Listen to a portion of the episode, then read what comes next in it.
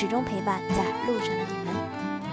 那今天想跟大家分享的是关于工作上和找工作上的那点事儿。其实想到这个话题，也是因为在咱们这个优设微电台的粉丝群里面看到这么一段话。这个他说最近在为公司在做招聘，然后接收到 HR 这边给到的一些简历反馈，发现其中很多像是什么呃二幺幺工程院校或者说九八五这类好学校的这个简历都被刷下去了。他其中也在群里面给大家呃简单的说了一下，像是他这边遇到的一个是北大吧，我我我好像有点。记不太清楚了，应该是一个北大的研究生。这个简历写的是相当漂亮，在个人自我介绍这个部分，精通很多很多软件，然后呢还获过很多大奖，然后包括参加过什么节目，对什么样的工作所感兴趣。但是呢，呃，这位小伙伴是做设计的嘛，对吧？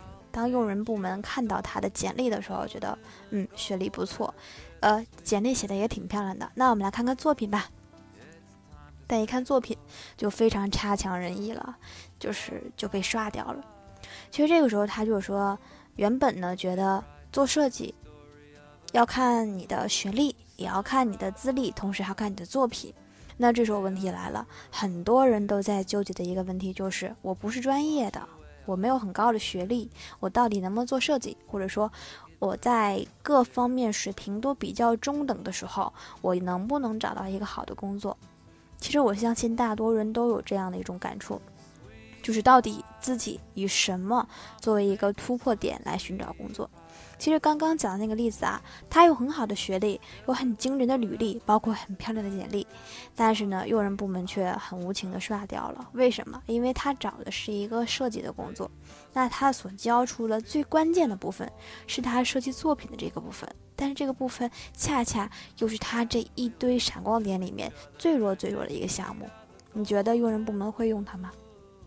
这个时候我们要说学历到底重不重要？学历，我觉得这个这个问题我是没有办法给予回答的，因为毕竟我们每个人的资历和年龄，包括阅历在这儿，我们都才二十出头，对吧？我们没有很多的、没有很丰富的阅历来说学历到底重不重要。就像是我曾经做过一期节目，我说设计师到底要不要考证书？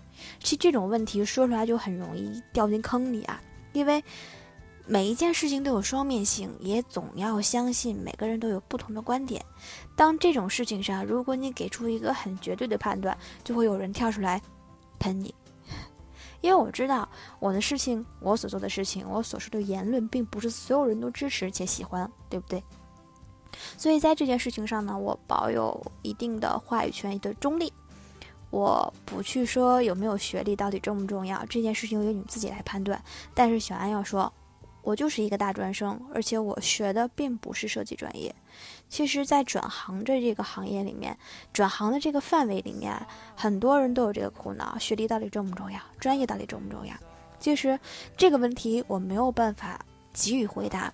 我们要从另一个方面来说，也就是刚刚那个例子里面讲到最重点的地方，就是他的作品。那在找工作的时候呢，你的。基本的文字简历是你的一个敲门砖，可以说敲门砖吧。那在你的敲门砖当当当把你求职这个工作这个大门刚刚敲响的时候，你就要马上把你的第二张王牌亮出来，也就是你的作品。设计是一个要看实际输出效率的一个工种。那当你在求职的时候，简历当中的作品集到底应不应该十全十美？到底应不应该尽力而为？答案肯定应该是。应该，一定，以及肯定。我身边有这么一群人啊，他们不停的在找工作，今年在找工作，明年在找工作。可是他们的简历里面只做一个最基本的更新，就是，呃，求职年月日，包括他的年龄，包括他是否已经换了的手机号码。作品呢，也只是往顶上去加一些近期所接触的一些新的项目。其实这对于他来说，就是对于自己来说，就是一种非常不负责任的表现啊！简历在别人没有看到你之前，就是你的第一张脸面呀。那我们都知道，出门要把自己打扮得漂漂亮亮，就算达不到漂亮，也要干干净净的，对吧？所以简历这个部分，千万不要觉得，呃，只要有机会面试了，我往那一坐，我跟他一说，他就能够理解我的。没有那么多人给你面试这个机会的。就像今天讨论的时候啊，群里面也有人说，其实给我一个面试机会，那我当场去给你展示一些我更多的一些呃作品信息，岂不是更好吗？对吧？我觉得没有必要把我全部的信息全都展示上去啊。但是你别忘了，每一天现在就北京而言，一个小小的公司每一天都会接收设计上百份简历。当你没有把你最好的状态，没有把你最好的产品全都列在你的这个简历上，并且把简历打扮得很漂亮的时候，你可能连最基本的面谈的机会都没有。他连给你一个打给你打一个电话，最基本的询问都不会做的。所以你觉得把你第一份跟对方、跟企业沟通的这个脸面做好，到底重不重要？那我的领导曾经说过这么一句话，他说：“简历里面水分其实是很大的。”那我是怎么样来分辨一个人的简历，或者说分辨一个人的成长空间？我会看他整个简历当中最次、相对比来说最差的一幅作品，和他相对比横向对比来说最好的一幅作品，我相去做一个对比。首先呢，我能在这里面对比出这到底是不是一个人做的，我还能对比出他这两个之间是经过什么样的过渡来提升上来的。其次就是他用了多长的时间。来达到这样的效果，这个时间当然就是从他的工作履历当中，他的这个工作历史是工作经历吧，这个时间来判断的。所以千万不要小瞧了你自己的简历，因为在简历当中，你可以暴露出很多的信息给予对方，只要他是一个专业的用人部门。很多人说啊，这个简历很重要，那我是不是应该不停的临摹，不停的做，往上面加很多很多的实力呢？其实，在设计并不是很，就是没有不像现在这个状况，就是很饱和状态的时候呢，确实是这样。只要你放很多作品，其实就是一个量的一个堆积嘛。但现在来说的话，其实量已经远远达不到我们想要的一个效果了。我们需要达到的是一个质量的一个突破。很多人堆上去一堆作品呀，但是呢，这些作品没有一个很好的分类，没有一个很好的一个点评，包括一些排布，导致这些东西有不如没有。你可能放十个，不如别人放三个精。东西不如在多，贵在精。所以这几点呢，也提示大家正在找工作的小伙伴呢，一定要耐下心思，可以呢拿出一定的时间，专门来做自己的简历。那你做好简历之后呢，可以发给自己身边的人，看让自己身边的人先看一下这个简历是否能够达到你想要期望这个简历能达到的效果。那根据大家得出的反馈呢，再去做一一的调整。记住啊，上战场要用的是宝剑，在这个宝剑还没有铸成之前，千万不要轻举妄动，因为你要知道，每一个 HR 看你的简历这个机会都是很难得的，毕竟这个行业。现在真的是很多很多人竞争很强。如果你要在这一堆竞争当中脱颖而出，就要看你自己的软功夫，就是在简历上这个准备了。那当然，只有你简历过了，才能得到面试机会。那在面试当中要问的那些问题，包括要注意哪些点，肯定就不是现在要说的了。那我们今天就简单说一下你面试当中，呃，面试前这个简历。到底重不重要，以及要涉及到的一些问题。好啦，那还要说一点，就是在简历当中，如果你上面有借鉴的地方，有借鉴的，就是一些临摹，一定要标出来，千万不要呃默认把它放到了原创里面和上线里面，OK 不？好了，那今天主要分享内容到这里就要结束了。那可以在评论区当中告诉我们大家，你在面对简历这个地方，就是作品集这个地方，有什么好的建议，包括一些亲身经历想跟大家分享的。那小安会在本期评论当中呢，抽选出一位幸运小听众，送出由我们清华大学出版社友情提供的图书一本。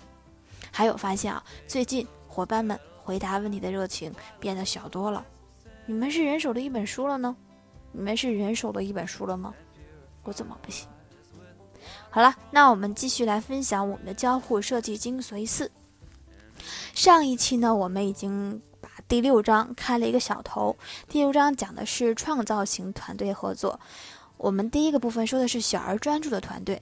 那在这种小而专注的团队当中，什么样的小而专注团队会更好呢？其实有一点很重要的地方，叫做要学会共同思考。其实小团队它会不断的进行优先的一个排布，呃，包括说我要做什么样的工作。把每一条工作全都列出来，并且把这些工作进行一个优先级的排列，先做什么，再做什么，最后做什么，哪些最重要，哪些次要。那有些不过是一些细枝末节的任务，但是也要进行一些优先级的排序。对，对于这些任务啊，要给予一些适当的考虑，因为有效的功能性或者说跨越功能性的团队，在碰到这类就是无止境的任务排序的时候，就是不停的有任务，不停的有任务，不停的分优先级。那就说把重要又紧急的事情分了很多种，那这种的话，它，它就会把你的任务分而治之。所以说，利用这个共同思考的方式呢，它可以让团队成员在思考上有更多的火花，有更多的火花。呃，我们把这种团队思考方式的成员叫做思考伙伴。其实你也可以把思考伙伴想象成一种是你自己思考上的补充，因为你把他作为你自己的合作者，你和他有着一个共同的目标，但是你们掌握的基础是不一样的，而且你们所从事，包括你的定位、你的身份也是不一样的，所以它赋予你们更多的这种嗯功能吧，就是可以让你从不同的角度来考虑问题嘛，对吧？换位思考。那从这样来说的话，就是。同一个问题，站在不同的角度上一起来思考，它可以给你这个最终的一个思考结果做不断的补充。这种合作模式就叫做思想伙伴的关系。那思想伙伴是怎么样来演变来的呢？书里面说说，呃，在很早的时候有一种叫做咨询实践，其中有一个会议室呢，它会被别人称作叫做吼教室。其实吼教室就是设计们来参加竞选，要很大声的说出自己的设计创意，是一件很普通的事情。那团队合作的精神实质其实就是协作和思维的一种活跃性嘛，对吧？但是通常结果是不太明朗的。那我们又做了什么决定呢？谁的创意更加好？包括我们现在需要解决什么样的问题？大家都会在这里面来解决。那随着时间过去，包括科技进步以及人人类自己的进步，一种新的合作战术出来了，就是两个设计师，一个负责整理访谈内容，那另一个呢，负责去集中精力去启发一些、探索一些什么，就是针对自己的访谈对象做一些挖掘。那在我们今天的实践当中呢，我们会对于刚刚那两种方式呢，其实进行更深刻的、更深层次的定义吧。那第一个就是创意创造，其实是在以创造为基础的方式中，可以把一些就是可以进行一些无边无际的构想，一些创意。那当人们能够自由的去思考，包括去创造，包括去探索的时候，这个结果才是最成功的，也是你最想要的，不被束缚的思考。第二种方式是创意综合，其实在以。综合为基础的方法当中呢，是需要对创造进行指导和聚集的，也就是不再是天马行空的、没有边际的想。那这样的创造才能出最终的结果，就是这个结果是你可以采用并且有实施效果的。因为这样的方式是可以让你的用户的需求得到满足的，这样你的设计结果才能得到一些保障。在解决一些复杂问题的时候呢，你的团队能够。如果能够合理的、很灵活的运用刚刚两种方式，就是创意创造和创意综合，就能够很快的取得一个进展。其实，不论你是在产品开发当中，或者说设计当中扮演一个什么样的角色，都可以用刚刚那些方式，跟你的小伙伴、你的团队来一起做这种创意和思考。好了，那我们今天的讲的内容是关于小而专注团队的共同思考。你们听懂了吗？好了，那我们今天全部的课程到这里就要结束了。啊，是课程吗？因为今天晚上在跟老师彩排，准备周六的这个呃分享，准备周六这个线上分享会，所以就突噜一下就说出课程了。好了，那我们今天的节目到这里就要结束了。那作为一枚被别人说为中二患者的人，为大家分享一首中二歌曲，我们听吧。下期再见，拜拜。皮卡丘，皮卡皮卡皮卡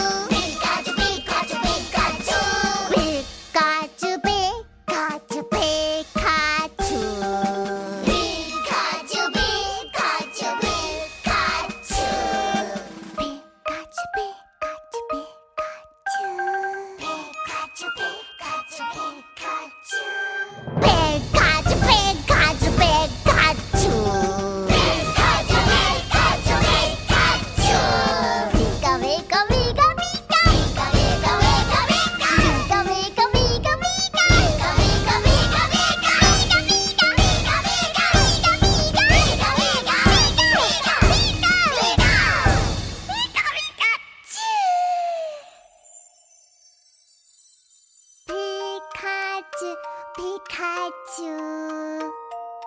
皮卡